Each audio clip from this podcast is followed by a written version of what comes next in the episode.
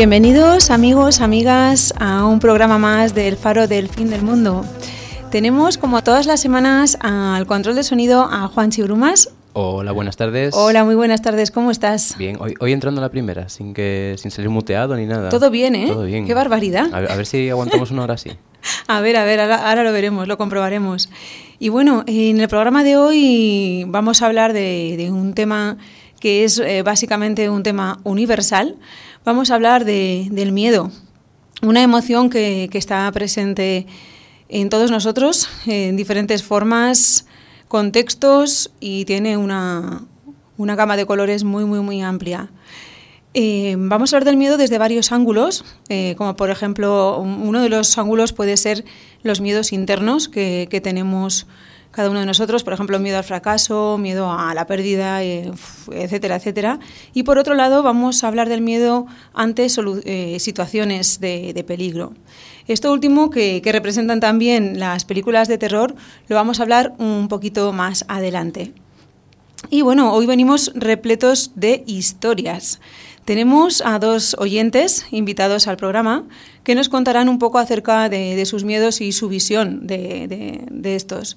Pero también tenemos una invitada de lujo, que se trata de, de una directora de cine de terror de serie B, que es un, un estilo de cine que a nosotros nos flipa. Y cuanto más ve, mejor. Y cuanto más, y bueno, si puede ser de- serie Z, ¿no? Mejor. También, también. Sí, y bueno, pues eh, o sea, vamos a hablar de ella un, un poquito más adelante también a lo largo del programa. Pero de momento y sin más dilación, vamos a ir calentando motores con la banda británica Lady Tron. Ellos son potentes y, dulces a la vez. Es una cosa que me gusta mucho de, esta banda, con sonidos que recuerdan a los sintetizadores de los años 70, pero fusionándolos muy, bueno, menos en nuestra opinión, muy acertadamente con el pop y el rock electrónico. Ya llevan tiempo en, en la brecha musical y desde el 99 han compartido escenario con artistas como Björk o incluso Nine Inch Nails. Atentos porque aquí llega Ghost.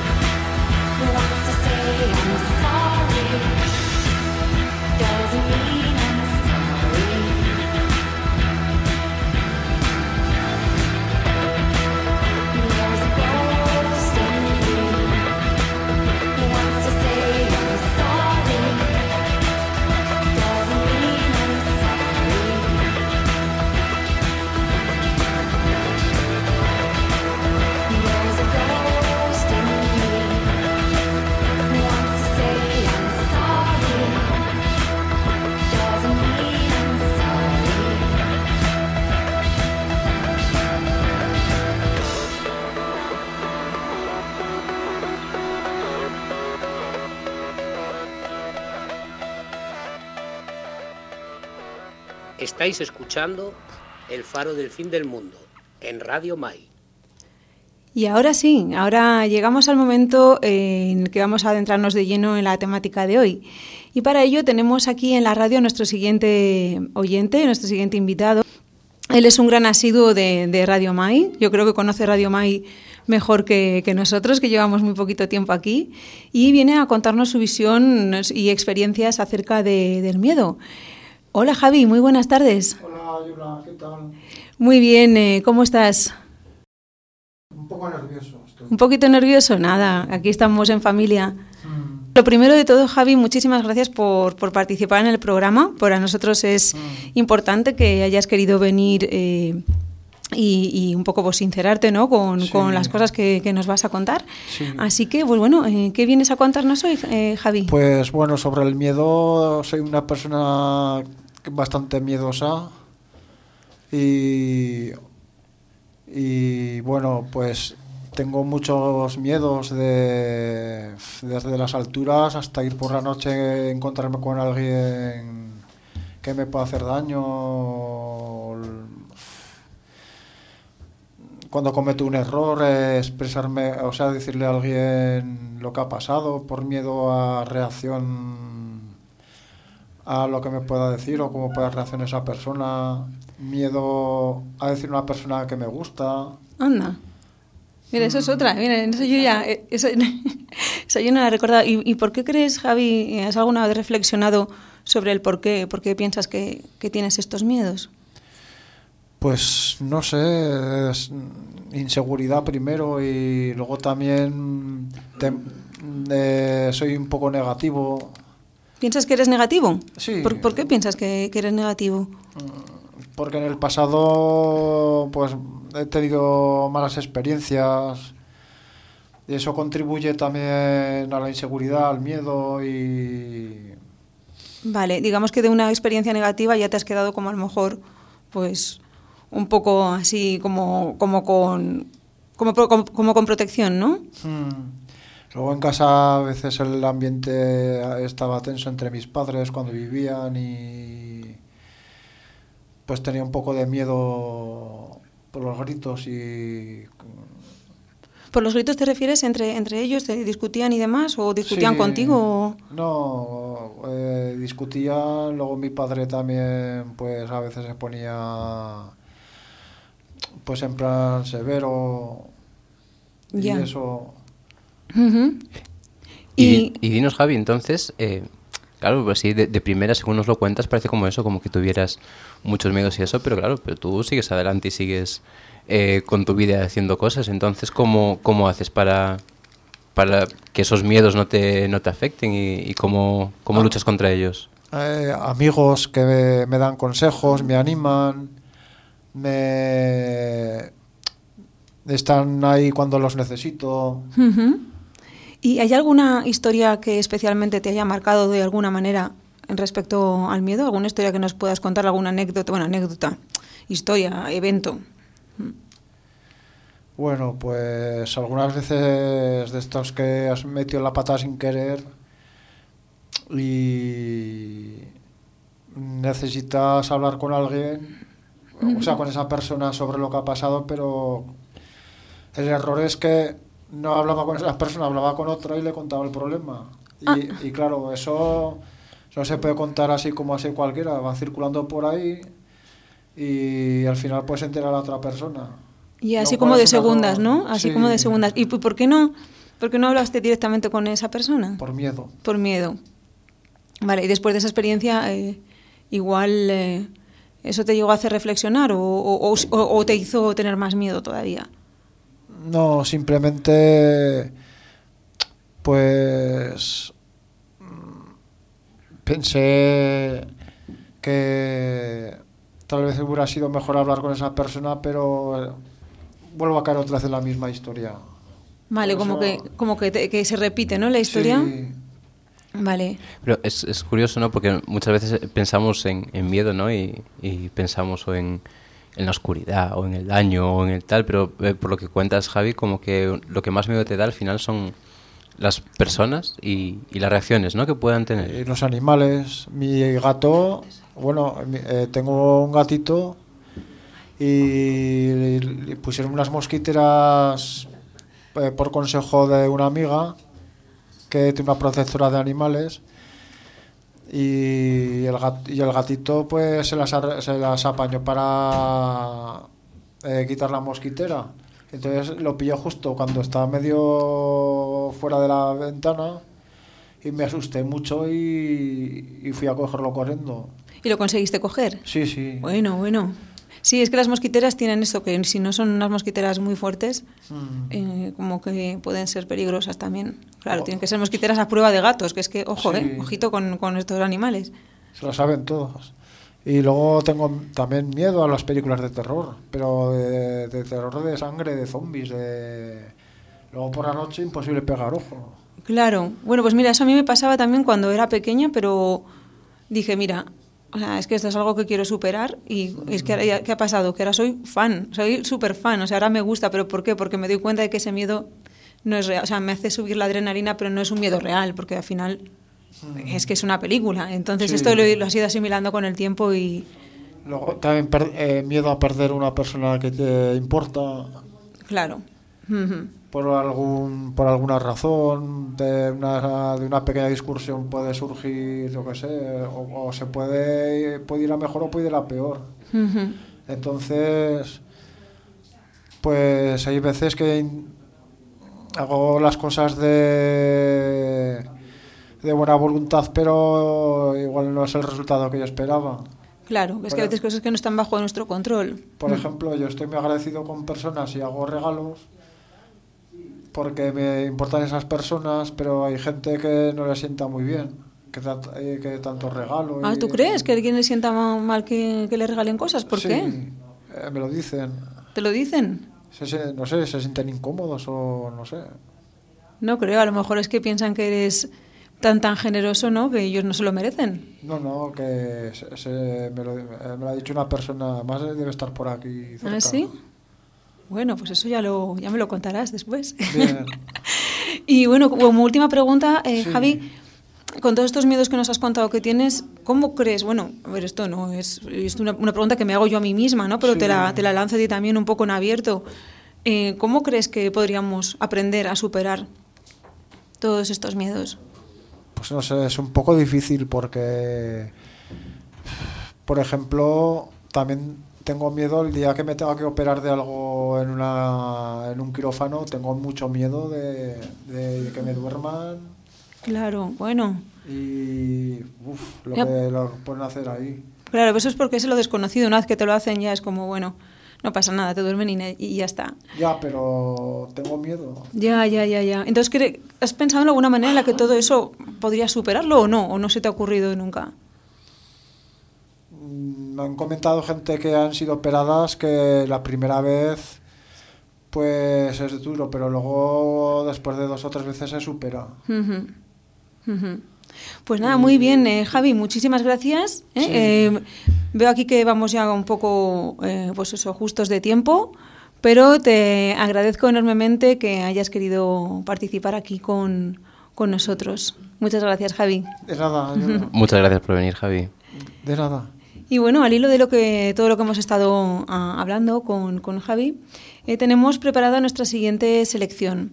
Ellos en realidad no necesitan presentación, porque hablamos de, nada menos que de, Metallica, y qué podemos decir de ellos que, no hayamos- que no se haya dicho ya.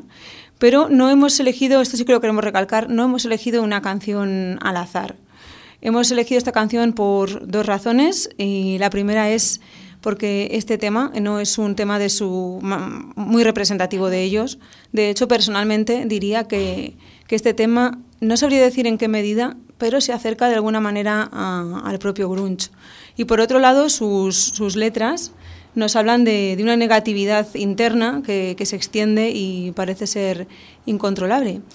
Al investigar un poco sobre, sobre estas letras, el propio cantante James Hetfield declaró que, que esta canción refleja en realidad la lucha de su propia madre eh, contra el cáncer que, que sufrió. Os dejamos con ella, Until Sleeps.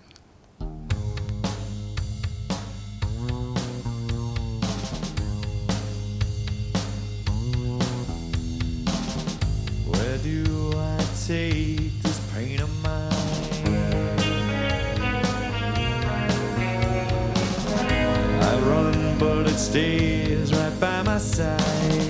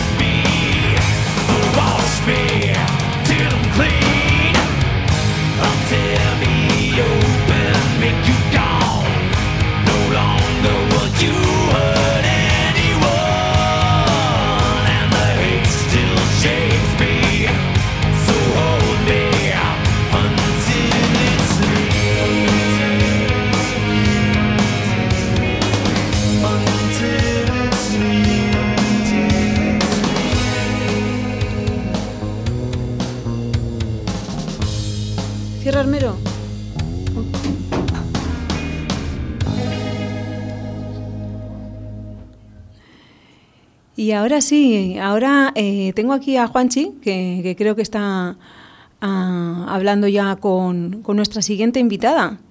Creo que tenemos eh, al otro lado de la línea a Marta Montes, que es nuestra invitada especial de hoy.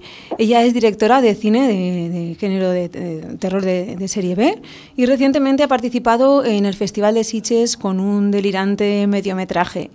Marta, muy buenas tardes. Hola, ¿qué tal? Muy bueno, bien. lo que habéis dicho me viene un poco grande, pero bueno, que, que bien, que bien, bien, bien, bien. Muy bien, y lo primero de todo, Marta, muchísimas gracias por estar aquí con nosotros y querer eh, participar. Gracias a vosotros. Eso es, mu- muchas gracias Marta. Por el interés, sí. Pues nada, soy, to- soy toda vuestra. No, pues Estoy mira. aquí, Sí. creo que estabais hablando del miedo y digo, miedo es lo que estoy sintiendo ahora mismo, entonces yo me dejo llevar, que es lo que fundamentalmente ocurre con las películas de género, que, que te dejas llevar, Te ¿no? dejas llevar, sí. Bueno, como primera cosa te queríamos preguntar, Marta, eh, un poco sobre tus trabajos, ¿no? Tu, tu tema, tu lado artístico, ¿no? Eh, Como un poco que nos cuentes para aquellos que no te Pues- conocen e incluso nosotros saber un poquito más. Bueno, pues yo soy una persona profundamente cinéfila y entonces he, visto cine, o sea, el cine ha sido mi vida, fundamentalmente. Eh, durante todo, toda mi trayectoria personal siempre soñé con encontrar un grupo de gente que fuera afín a mis gustos cinematográficos. Eh, estudié arte dramático, he estudiado historias que no han tenido nada que ver con la idea que yo tenía como cinéfila, entonces me he dado cuenta de que paralelamente a lo que yo, yo veía no, no hay una realidad. Entonces, finalmente he encontrado, primero éramos, éramos dos cómplices, que es una persona que se llama Aingeru Humera, que ha sido una persona que me, con la que me he entendido totalmente en todo este tema, con el que empezamos a salir a la calle con una cámara y a hacer locuras. Y después llegó Anselm Solsona y entonces somos tres personas que tenemos gustos en común, no tenemos medios para rodar, pero mm, nos lanzamos y hacemos locuras. Entonces, esa es la, la idea. Entonces, entre los tres conectamos porque básicamente eh, cada uno tenemos una trayectoria personal, pero al final lo que confluye en nosotros es que tenemos el mismo gusto cinematográfico y la misma idea de estética y nos entendemos perfectamente en eso. A veces nos entendemos más, a veces menos, pero nos entendemos.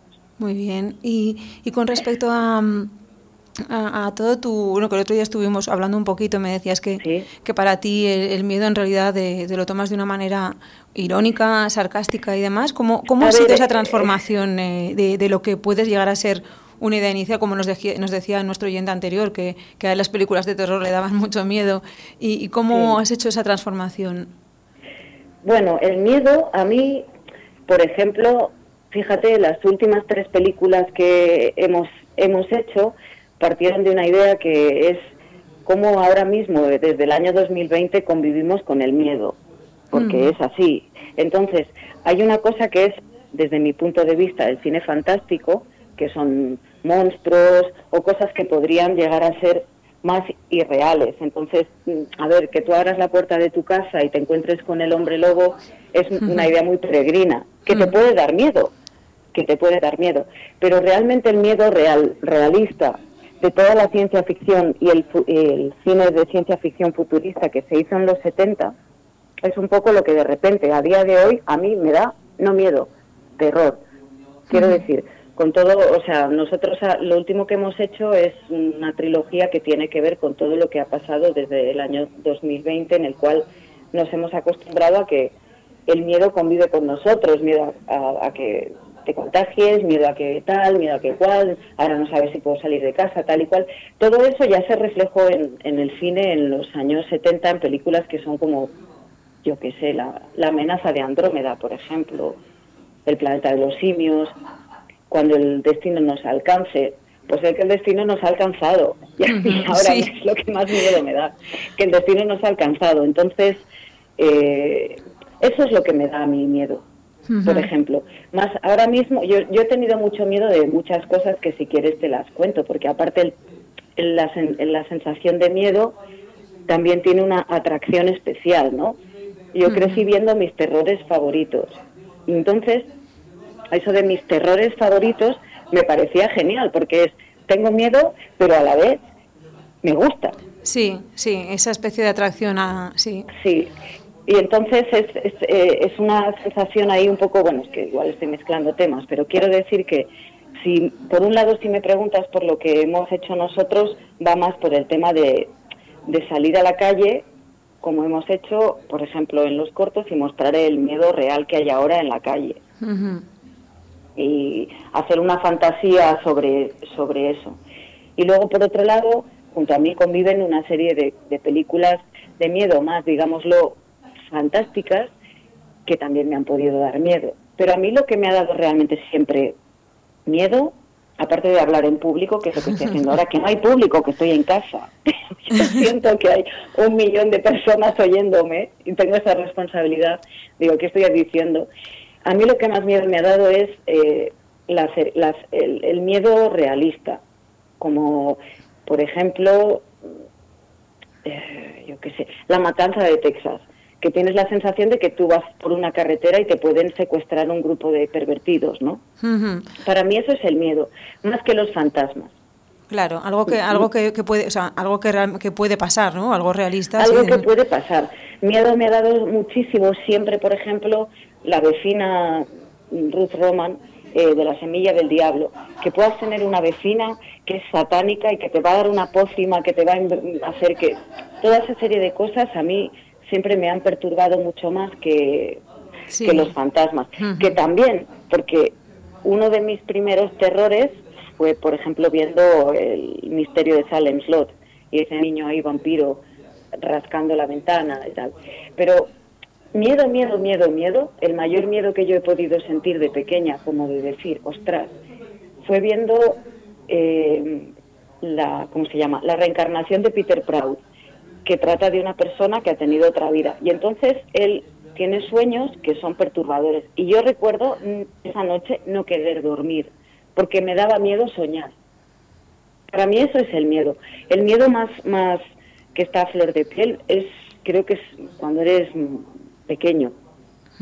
Y luego te vas curtiendo y entonces de repente yo creo que toda la gente que, que nos gusta el cine, pues un poco que se dice de género, pero que género pues hay muchos, el cine de terror o de fantasía, creo que hemos tenido experiencias desde pequeños de curtirnos en eso y de mayores como pues, por lo que te decía antes, ¿no? Mis terrores favoritos.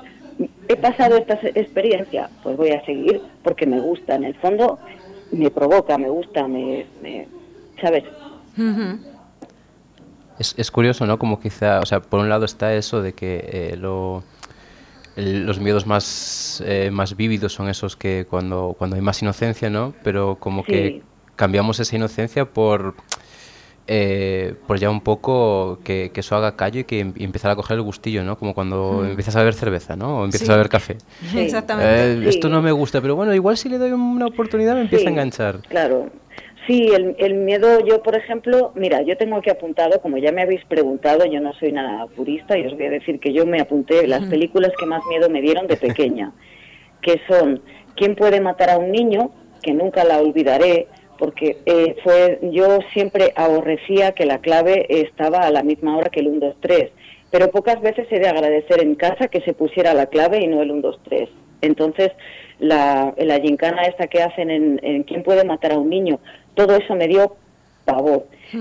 La semilla del diablo me dio un miedo infinito por la vecina. Quizá no es la mejor película de Polanski, pero a mí me dio un miedo atroz.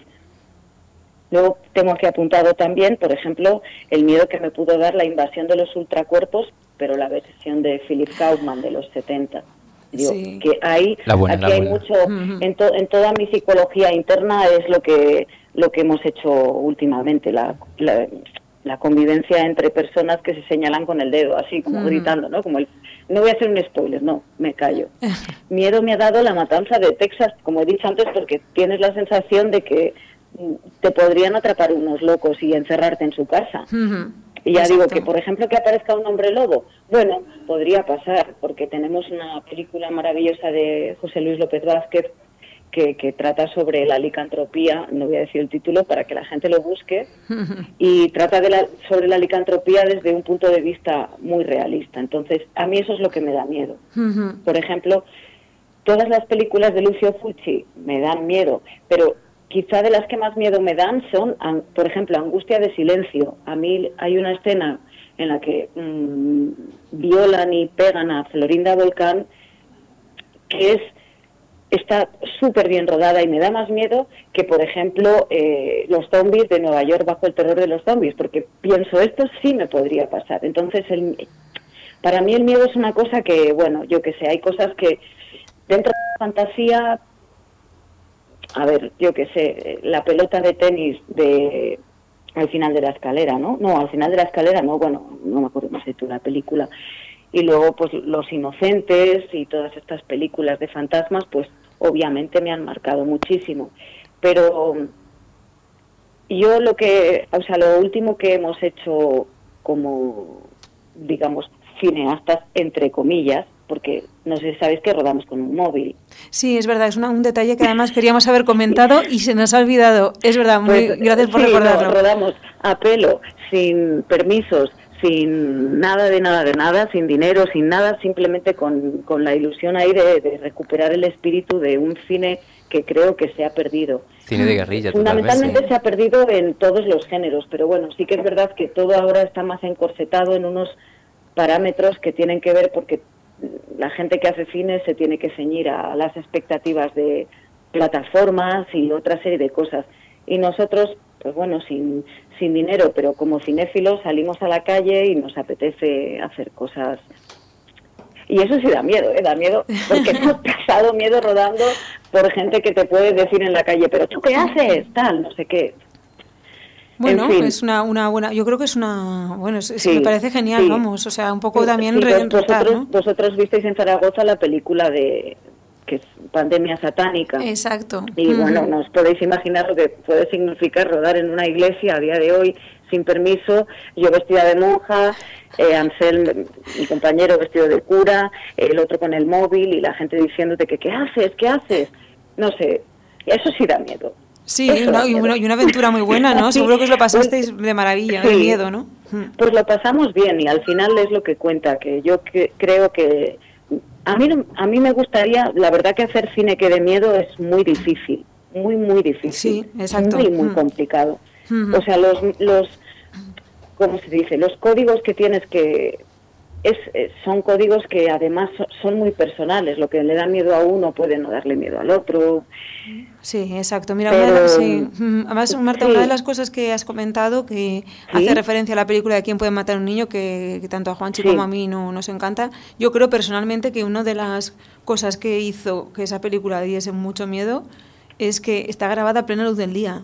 Es como, ostras, Sí. está a plena luz del día y sin embargo, ¿sabes? Es como, pues igual, como lo que tú estabas diciendo, de que infunde mucho más realismo en- dentro de, de- de- de la fantasía Sí. que es- era la historia, ¿no? Sí, porque es una película atípica un poco porque te pone en- como espectador en la tesitura de saber si, claro, pues eso, ¿quién puede matar a un niño? Tú tienes un niño delante que te está amenazando con una con un arma o un tal y cual y dices, ¿qué hago? ¿no? Ahí el, el miedo entra dentro de lo psicológico. Y es, Exacto. el miedo es, por eso yo quería mm, hacer la diferencia entre lo que para mí es el miedo, que es el miedo psicológico real, y luego las películas de fantasía, que son otro tipo de miedos, que también dan miedo. A mí me dan miedo los vampiros y los zombies. Yo a veces pienso, ostras, a ver si va a entrar un, un zombie en mi casa. Pero es un miedo diferente. El miedo psicológico, que es algo que ya quiero incidir con lo que convivimos desde hace uno, un año y pico, porque bueno, aquí todos los medios, todo nos están haciendo tener un miedo psicológico brutal que, que ahí yo pienso, joder, esto es, por eso eh, las tres películas que espero que ve- veáis en, en Zaragoza, Las tres tratan, en mi, mi sensación, yo cuando he salido a la calle y he salido con miedo, que es una cosa tan normal como salir a la calle, salir a pasear, a comprar, a tal y cual, y he sentido miedo, he dicho, hay que recuperar el espíritu de estas películas futuristas de ciencia ficción que se hicieron y que realmente han llegado, o sea, que, ha- que está pasando. Eso. eso fue el espíritu un poco si entonces es lo que te quiero decir que el miedo que, que, que alguien en los medios te inculque que tienes que tener miedo para salir eh, por salir a la calle por entrar a un supermercado por eso es miedo para mí Sí. eso es miedo. Me quedo con ese paralelismo de eh, la, la invasión de los ladrones de cuerpos, el, el- ese momento de, Sí. se- de señalar y gritar. O sea, me, Sí, me quedo con ese paralelismo con la situación en la que estamos viviendo porque Totalmente, sí, es verdad, es verdad, muy, muy bueno. señalar con el dedo al que no piensa como tú, al que no es como tú, al que es distinto, a la mentalidad esta ahora mismo que Sí. estamos llevando un poco, que es simplemente, yo tampoco quiero explicar ni lo que pienso ni lo que siento, pero que es verdad que hemos llegado a un punto en el que el miedo real es tu compañero que está sentado al lado, porque igual le vas a decir algo y le vas a ofender o le vas a... A ver, igual estoy siendo yo un poco profunda. No, no, que va- bueno, a ver, eh, íbamos a hablar, íbamos a hablar de Drácula y yo me vengo aquí arriba. No, pero a ver, al final, una de las intenciones que tenemos en el programa es precisamente poder reflexionar sobre los temas un poco como vayan surgiendo, ¿no? Y, y Sí. co- y como personas, es decir, como personas que vivimos en un contexto y, y, y no, no solamente desde un punto de vista, pues eh, tú te dedicas al cine y, y, y- Sí. y eso, pero eh, también es una persona que está viviendo la situación que vivimos todos. Y ¿cuál es tu opinión sobre Sí. esa situación? Sí, la verdad es que el cine, el cine ahora, la- ciertamente yo he visto una falta de... eh, eh, en fin, he visto miedo en el cine. Y el miedo en el cine ahora es que hay que buscar una producción, hay que buscar un- una serie de cosas que antes yo creo que la gente, la autoproducción o, o buscar un poco los romper el hielo, salir a la calle, rodar, yo qué sé, eso parece que se ha perdido la frescura. Sí, yo estaba, bueno. sí, es que hablamos además, Marta, con, con Juan, hablamos, hablamos, todos hemos hablado varias veces, que creemos que el cine ya ha entrado dentro de un producto que saben que funciona y ya salir de ahí es como... O sea, Sí. como que no salen de ahí, ya la creatividad se está Sí. perdiendo muchísimo, ¿no? Antes, eh, pues todas las películas que veías en los 70, 80 eran todo experimentaciones de cada director, ¿no? A ver Sí, cómo lo hago sí, sí. Y, y demás. Y ahora ya, pues bueno, hay unos productos, como decías antes, hay unas plataformas que en las que todo el mundo tiene que pasar un poco por el mismo rasero, ¿no? Y entonces Sí, ahí es donde estamos perdiendo todo. Bueno, veo que pensamos igual, eso está muy bien. ahora, ahora ya no hay esos, esos batacazos de taquilla que, que- que arruinaban productoras enteras, pero que después acababan siendo años, de años más tarde películas de culto y de referencia. Claro. Sí. Es que yo creo que al final todo lo que se hace underground y es más libre acaba siendo de culto por, por, in- por inercia, un poco, ¿no?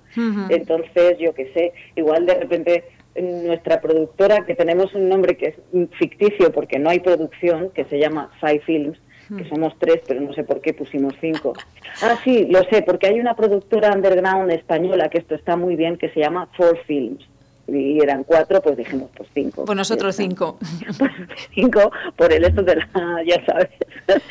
y entonces es, es una cosa que dices, eh, me, me alegra que habléis desde el mismo punto de vista que yo y el hecho de que se esté perdiendo una frescura y un tal y que al final yo creo, sinceramente, que el cine de género, el- yo creo que no se ha perdido nunca, pero ahora se mueve en unos guetos, ¿no? Sí. Quiero decir que yo creo que hay un que hay cosas que ni siquiera llegan a mí y que seguramente están de puta madre, con perdón.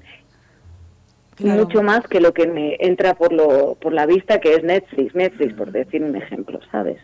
Sí, exacto. Sí, yo creo que claro, los canales como son guetos, pues claro, los, los canales de distribución son mucho más, no son tan amplios, Sí, ¿no? Encontrar sí, las cosas sí. es más difícil.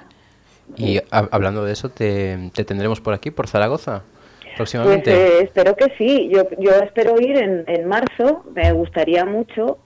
Y, bueno, pues sí, estaría muy bien. Aparte que yo, por ejemplo, en el tema de la música soy un poco paralela al cine. Entonces, sí, mm, me contó María Luisa que pincharía y tal. Y digo, bueno, pues mm, yo te voy a llevar música que no es la con- convencional.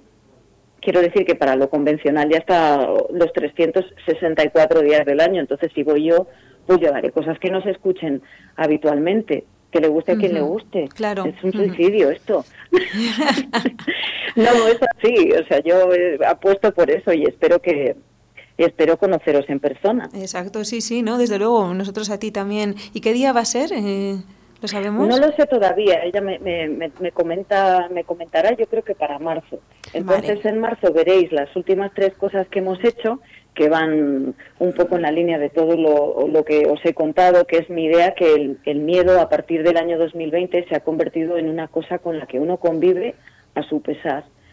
Exacto. Que- y una cosa, y ojo, que, que no- por eso decía, yo quiero hacer una especie de diferencia entre el fantástico y el miedo, miedo, miedo. El miedo, es, yo las películas que más miedo me han dado es que son las que pasan en, yo qué sé, me ha dado mucho miedo Maniac, eh, un señor ahí psicópata, me ha dado mucho miedo Henry, retrato de un asesino. Las películas que más miedo me dan Por- son las realistas. Porque Mm. lo- los vampiros, los hombres Sí. lobo que decías, pues dan También miedo. me pero- dan miedo, pero, pero, pero lo que más miedo es un miedo como que entra más en el mundo de la fantasía. Claro, Exacto, claro. Al pero al final lo, lo más eh, horrible y las cosas más, más eh, duras eh, no las hace un, un fantasma, las hacen las personas. Las personas. Las hacen las son las personas las que damos miedo. Sí, al final sí, Sí. yo creo que, que- que a quien hay que tenerle miedo es a- al propio ser humano, yo creo. Sí, sí, sí, un poco sí, la verdad, Sí. porque la, por eso que, bueno, ya me habéis entendido, no Sí, voy a sí, repetirlo. sí, sí, vale. Entonces la fecha sería, no lo sé, realmente creo que por ahí, por marzo, Vale, sí. por ahí. Est- estaremos y entonces la idea es que, que veáis las tres pelis que humildemente hemos rodado con total intención de pasárnoslo bien, que eso es lo principal que pretendemos, pasarlo bien, rodando, que parece que ahora mismo quien rueda pelis vive un drama, cuando al final un rodaje tiene que ser algo lúdico, divertido y, y luego en, segundo lugar, si, si aparte también puedo poner música y tal, pues divertimento, que nos veamos, que disfrutemos, que al final es eso. Muy bien, Marta. Y que dejemos el miedo a la fantasía y no a la vida real. o sea, hay es. que volver otra vez a los inicios, a que nos dé miedo Nosferatu y no el compañero que tenemos al lado sentado en el autobús. Exacto, Fantástico. exacto. Muy bien, Marta. Pues oye, muchísimas gracias por Gracias este vosotros. ratito. Ha sido genial hablar Sí. Sí, contigo. totalmente. ¿Se me ha notado que estaba nerviosa? No, en ningún nada. momento. Si no lo dices, nadie se entera. Vale, vale, vale. Pues nada. Bueno, Marta, pues Bueno, entonces. Yo tenía miedo, cuando estaba hablando tenía miedo, pero he hecho un ejercicio Mira, pues mental. y has visto que, que, que, mira, al final, pues aquí de, de charra como si estuviéramos en, en el corazón verde Sí. tomando algo, no, Sí, no hay ningún totalmente. problema. Es- Claro. es. Sí, Pues, así eh, que nada, Marta, mira. Muchas eh, gracias. a vos, a un abrazo ti. fuerte y espero que nos veamos en marzo. Nos vemos en marzo, iremos informando de las Seguro, fechas. seguro. Venga, un saludo. Marta, un beso, Chao. adiós, Gracias, chao. Marta. Y bueno, seguimos, seguimos con más música. En esta ocasión le toca el turno a la cantante y compositora Ninet Tayeb. Esta israelí es eh, muy popular en, en su país, es eh, además de cantante y compositora, es modelo, DJ, actriz e incluso participa en programas de televisión. Un- una auténtica mocatriz. Modelo, cantante y, Y actriz. actriz. Sí, sí. Y el tema que hemos elegido nos acerca al vértigo de, de los inesperados giros que puede eh, dar la vida. El nombre, Paper Parachute.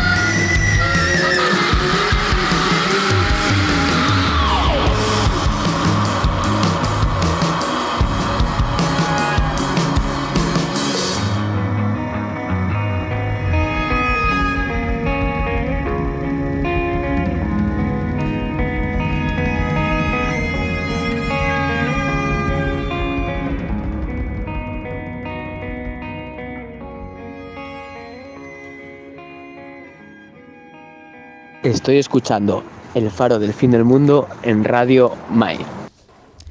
Y recuerda que estamos en el 102.8 en Zaragoza todos los domingos de 3 a 4 de la tarde aquí en Radio Mai.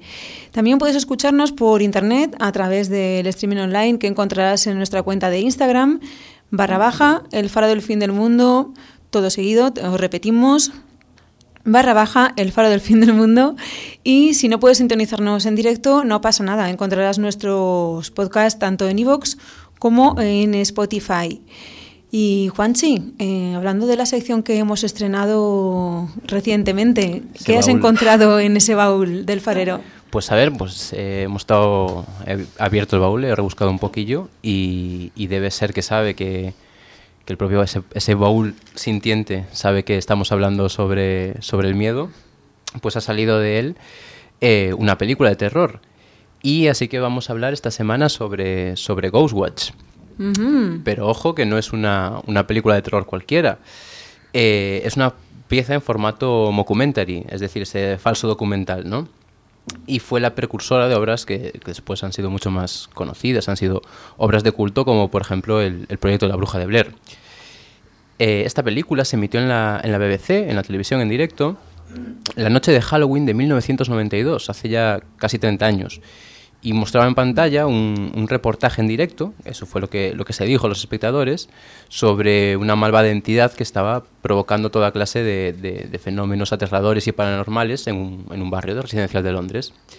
Y, y aunque esta película se, emitió en, televisión, aunque era en un espacio de la BBC que estaba destinado a, películas y a, y a dramas eh, televisivos, eh, no hubo ningún aviso de que aquello fuera una ficción.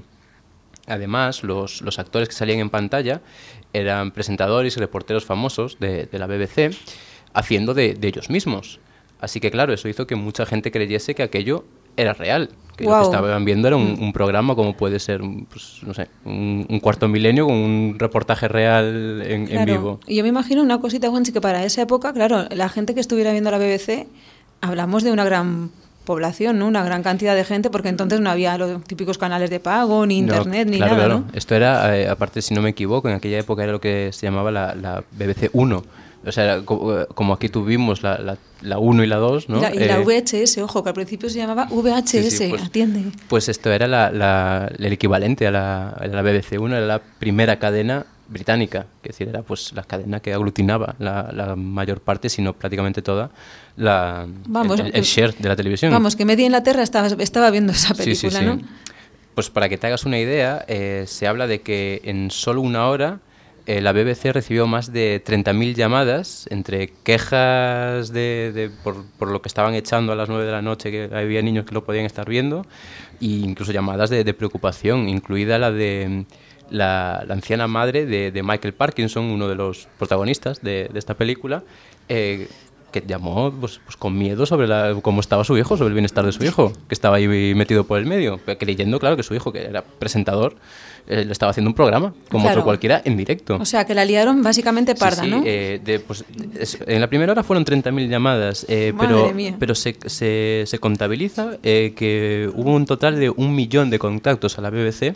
un, entre millón de, un millón de llamadas, entre- de o sea, contactos de, de entre unos... de, llamadas, cartas y demás. de- se dice, bueno, decía la- eh, eh, uno de los productores eh, de, de esto que parece ser que la, eh, el director de la BBC recibió una carta de una mujer pidiendo una compensación por los pantalones de su marido porque se había cagado encima. porque ¿cómo era? había habido un accidente y quería una compensación porque había sido por culpa de tal.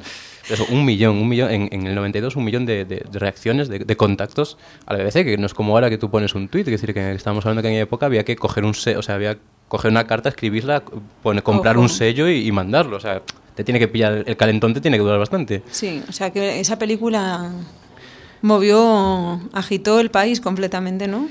Mucho, de hecho, claro, o sea, no se queda solo aquí la cosa porque eh, esta película tiene una leyenda negra que comienza cinco días después de, de su emisión cuando Martin Den- Denham, perdón, que era un, un joven de 18 años con, con problemas de aprendizaje, eh, se suicidó, presuntamente influenciado por lo que había visto.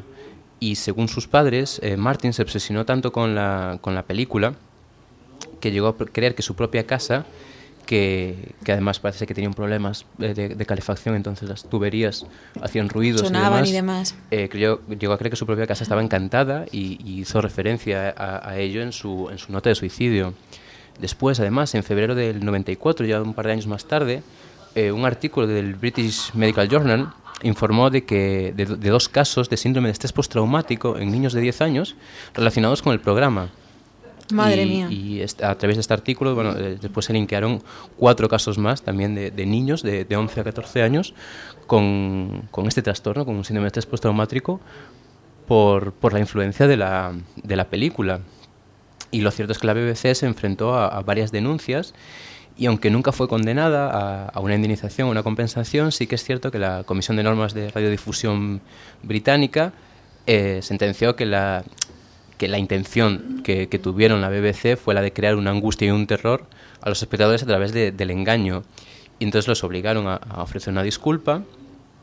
Y, pero claro, fue tan el revuelo que causó, tan tanta quizá mala prensa, que eso también ha ayudado un poco a alimentar la, la leyenda de la película y demás, que nunca ha vuelto a emitirse en la, en la televisión británica. Muy Esta- fuerte, esta ¿no? película nunca ha vuelto a emitirse, sí que sacaron muchos años más tarde, en los 2000 y algo, eh, sacaron eh, un, un DVD, pero lo que es la, la emisión en, en la televisión británica nunca, nunca más ha vuelto a hacerse.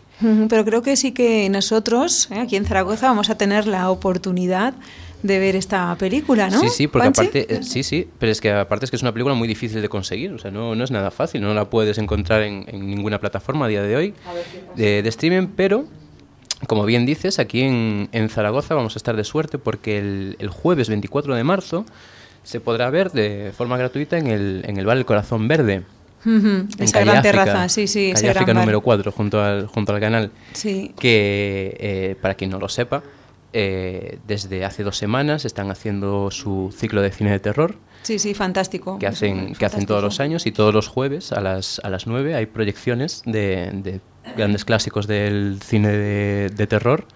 Sí, sí, además eh, las ediciones son, o sea, la, la entrada es gratuita, solamente tienes que, creo que este año sí que están haciendo una pequeña reserva por formulario Sí, para en sus redes. para controlar aforos. Digo para que estéis, estéis atentos porque, porque la verdad que últimamente están llenando bastante y están teniendo mucho reclamo.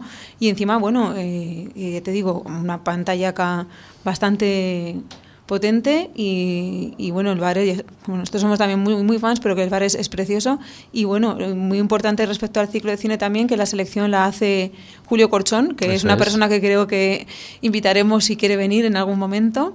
Hubiera estado bien que viniera Sí. también para, para hablar sobre el miedo, pero bueno, Sí, en alguna otra ocasión. está, está invitado a, ha- que venga cuando quiera. Mm, Y es que hace una selección de, de películas que, que son joyas escondidas que solamente él sabe rescatar.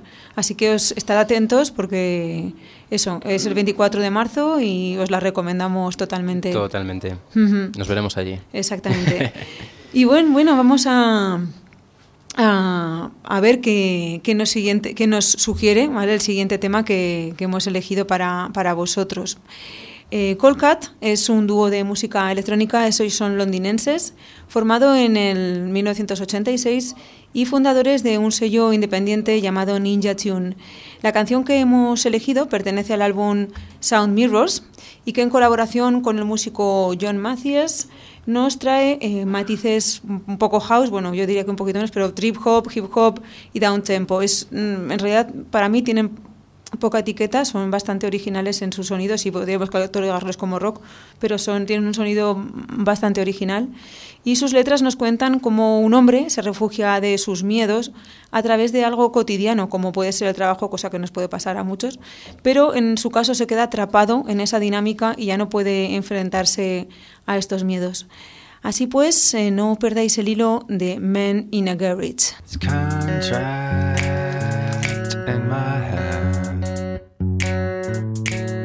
Before the day is out.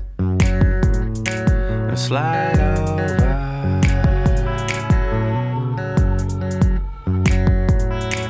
slide over, slide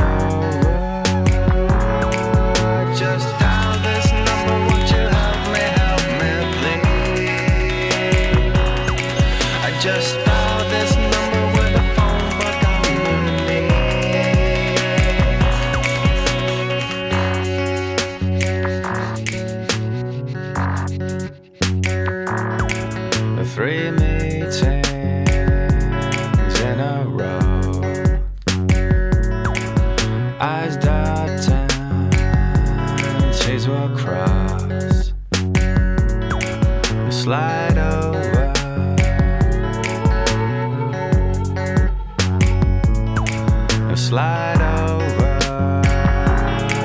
Slide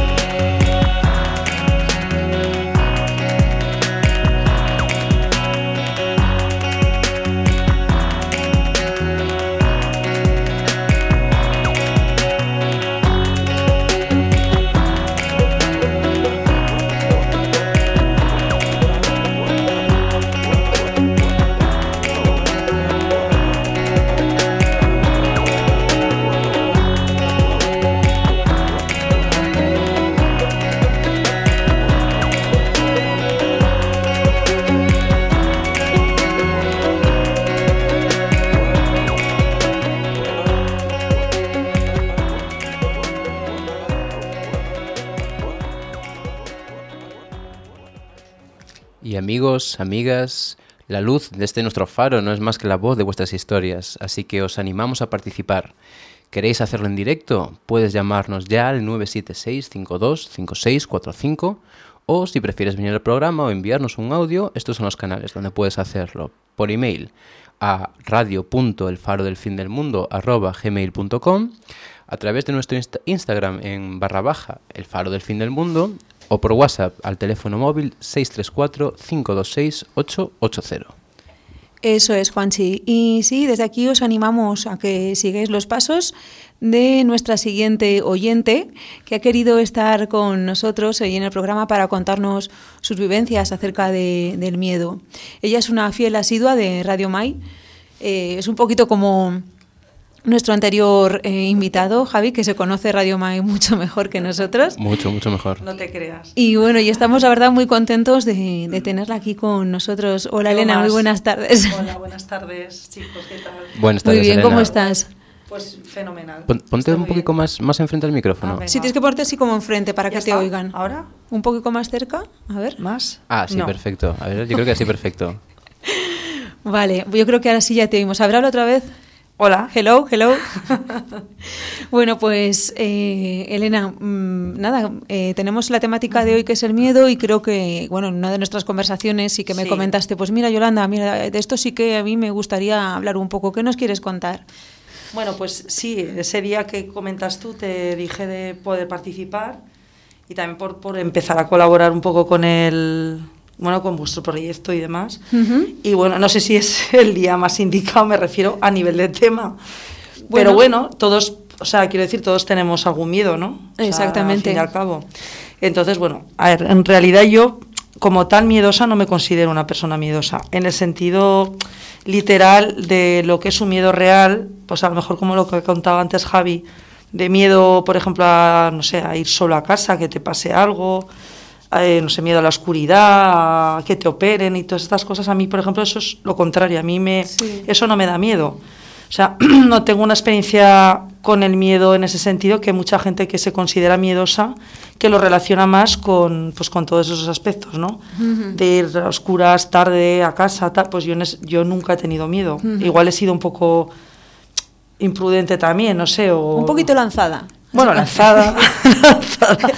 No, que nunca he pensado que me, me fuera a pasar a mí nada. O sea, realmente Sí. nunca, he, pues, yo qué sé, desde joven subía sola por el Parque Pinati a casa, subía tarde y nunca pensaba en que me fuera a pasar nada. O sea, no...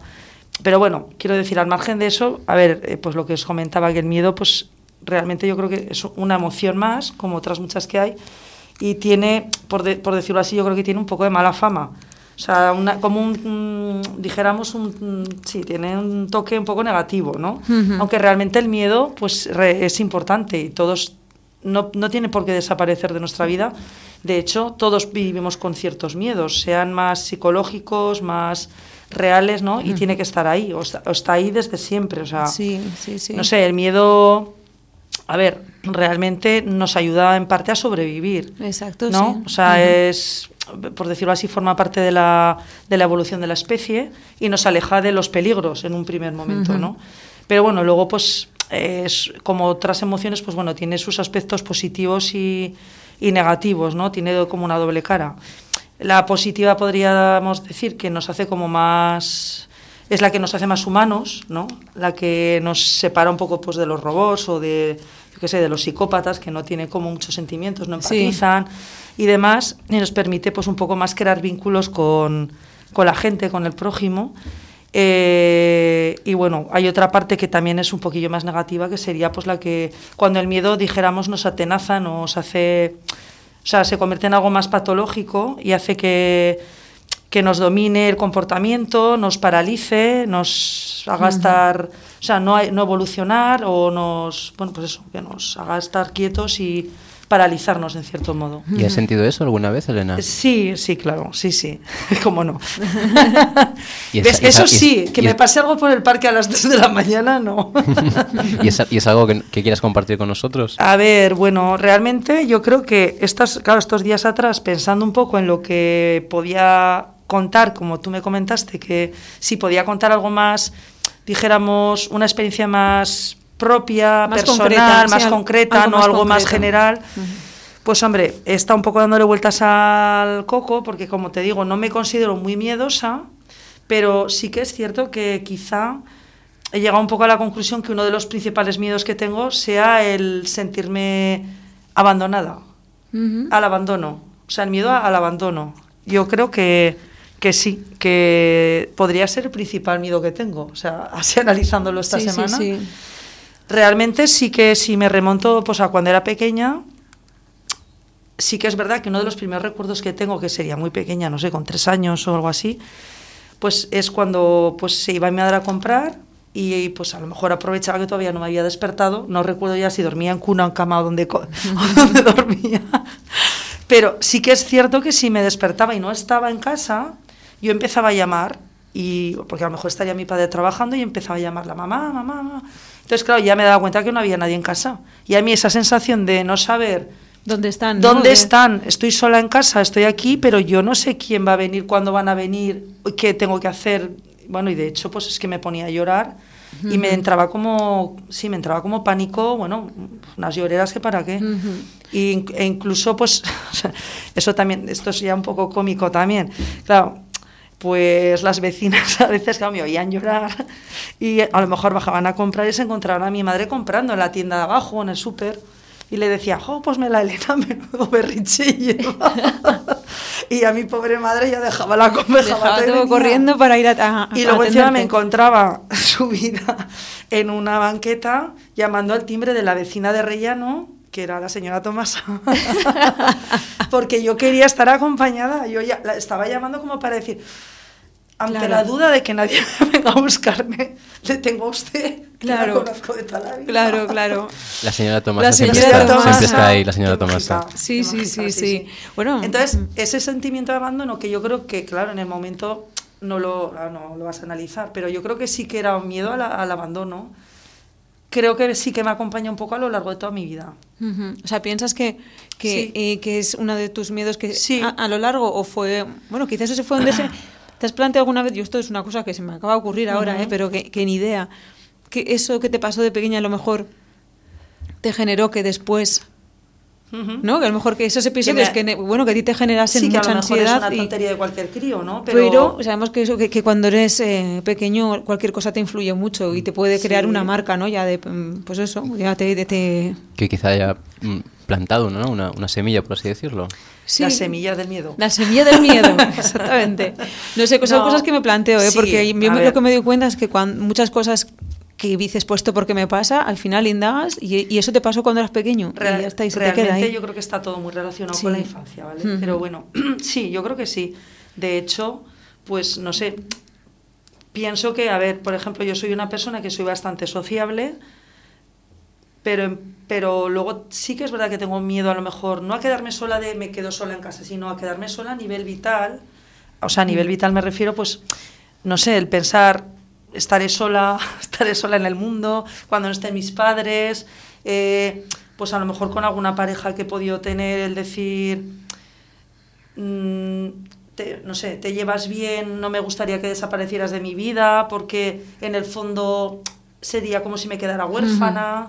¿sabes? A lo mejor también el no tener hermanos puede ser que me influya Claro, es verdad bastante, que eres, ¿sabes? es verdad que no recordaba que eras hija única, es verdad. Sí, hija, sí. Hija Bueno, no, pues, pues no, pues puede ser, puede ser, ¿quién, ¿Sabes? quién sabe? Entonces, sí que es cierto que, que es como que siempre intento, a ver, intento, me gusta estar rodeada de gente, aunque también soy por otro lado solitaria, pero un poco esa sensación de abandono, de, de estar como protegida, ¿sabes? O sea, Sí, un poco sí, protegida sí. de protección. Igual por lo de los padres, que, que- que me dejaron sola irse a comprar un poco Pues al igual. mercadillo, pero bueno. igual. Es, es curioso, ¿no? Como eh, eh, a lo largo de este programa, ¿no? Que hemos ido hablando del miedo. eh, Sí. eh, por un lado hemos... Con Javi hablábamos sobre... Ujú. sobre la, el miedo a las reacciones de la gente, Sí. a, a que la reacción de, de algo que nosotros hemos Sí. hecho por alguien pues pueda ser Mm. malinterpretada.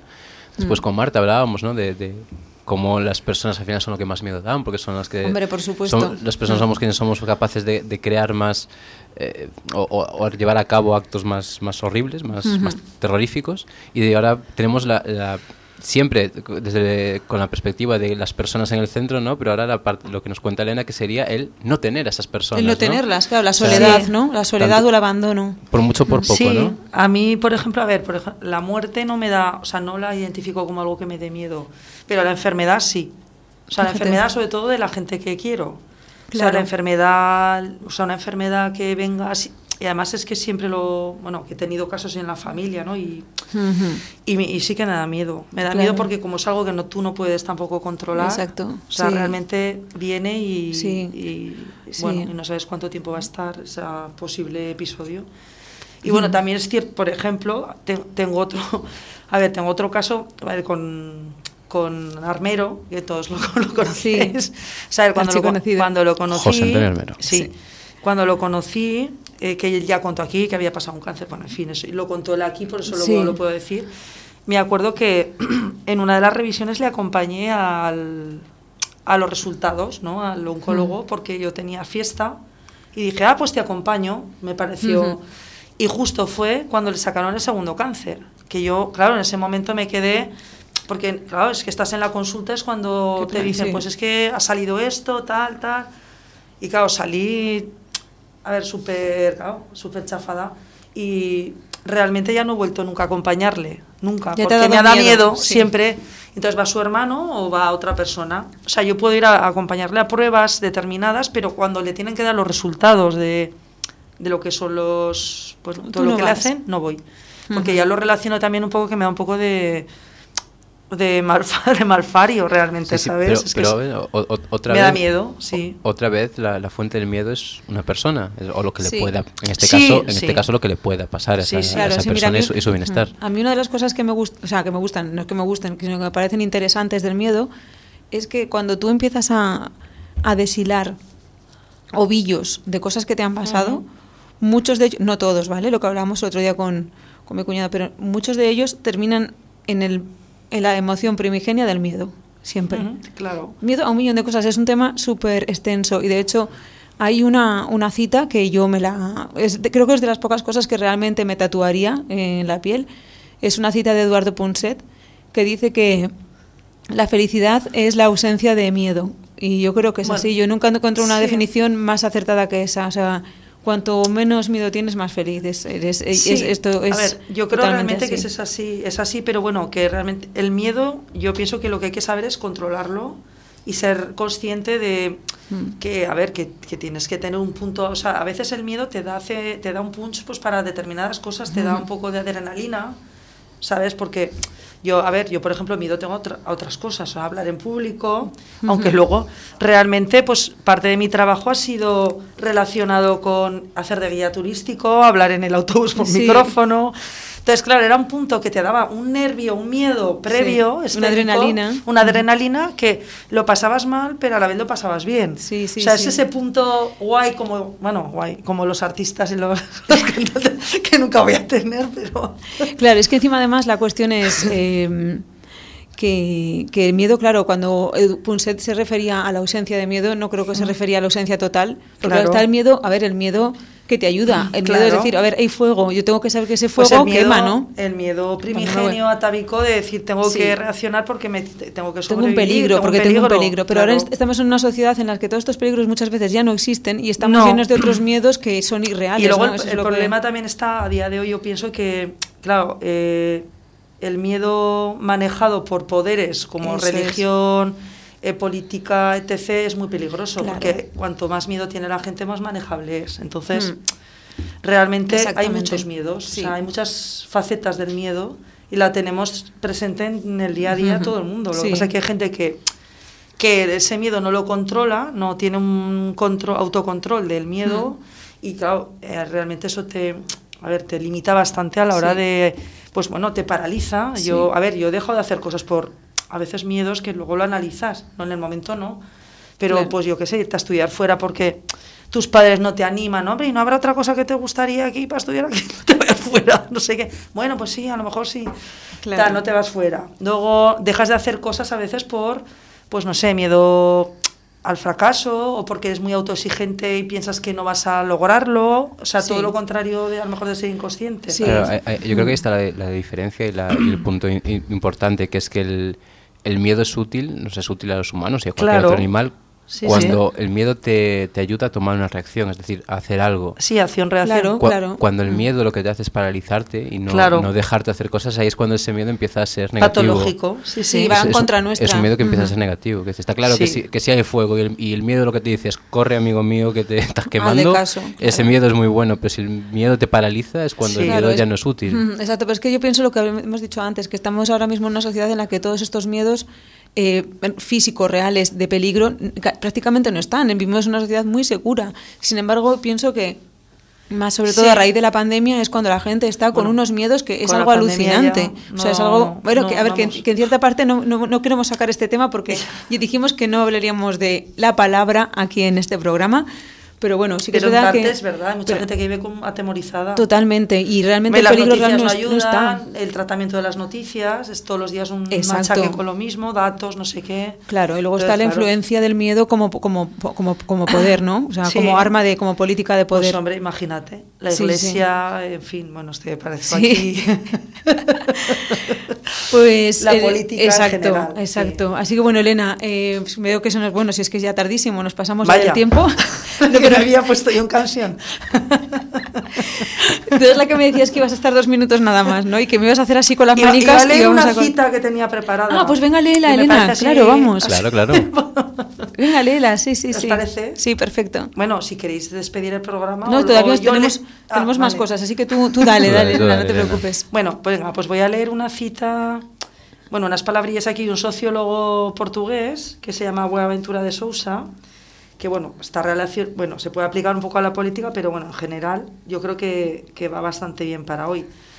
Y dice así, el miedo sin esperanza es eh, la desesperanza, es la parálisis, es la muerte. Y la esperanza sin miedo es un voluntarismo que puede ser también suicida.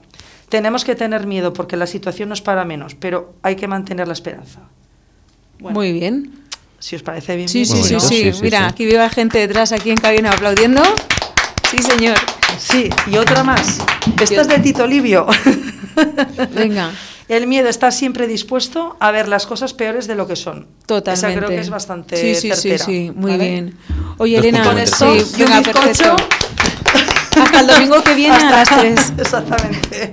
Bueno, encantada, ¿eh? Bueno, Muchas Elena, gracias. muchísimas gracias. Gracias por venir, Elena. Nada, a vosotros. Y bueno, que no, para que la música no pare, que llevamos un ratito así de charlas, nos dirigimos directos a Nashville, eh, Tennessee, para escuchar a The Civil Wars, un dúo, un dúo americano de tintes rock e indie folk. Esta vez sí, esta vez sí lo vamos a escuchar Esta a vez ellos. sí, ¿no? Esta vez sí que lo vamos a poner. Que ganó la friolera de cuatro Grammys justo antes de separarse en el 2014. El tema que hemos elegido se llama Barton Hollow.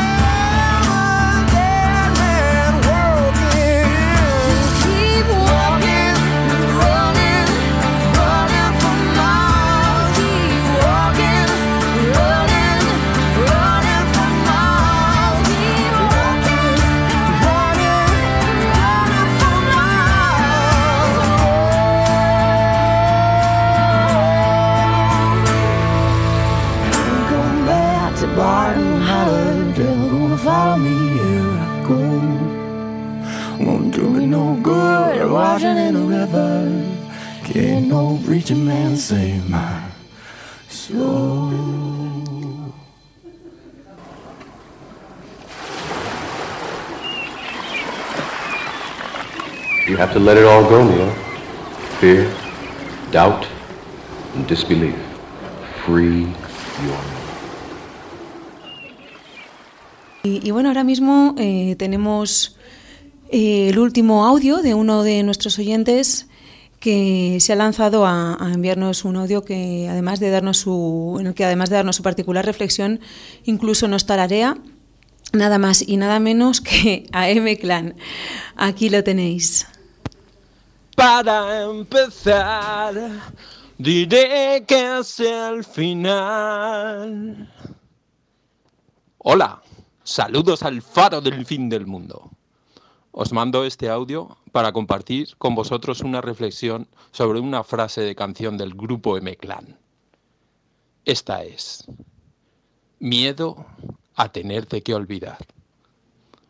Para mí, esta dice mucho más de lo que aparenta, porque da por hecho que podemos olvidar a cualquiera, aunque lo ideal sería no tener que hacerlo. Os deseo miedo a tener que, pero nunca a no poder hacerlo. A tenerte que olvidar. Y amigos, amigas, llegamos ahora sí al final del programa. No sin antes dar las gracias a todas las personas que nos siguen apoyando día a día. Es en verdad un placer compartir esta hora de, de radio con vosotros. Y como broche final tenemos preparado un tema muy peculiar. Ellos son Hedningarna, en castellano Los Paganos. Son una banda sueca formada en el, ya en el muy, muy, muy lejano 87 que mezcla a la perfección el rock, la electrónica y el rock escandinavo, el folk escandinavo. Raven es el tema que hemos elegido y esperamos que su potencia os atrape tanto como a nosotros. Y bueno, ¿qué más nos queda decir? Que muchísimas gracias por seguir escuchándonos y recordad, vuestra voz es la que alimenta la luz de nuestro faro. Hasta la semana que viene, amigos.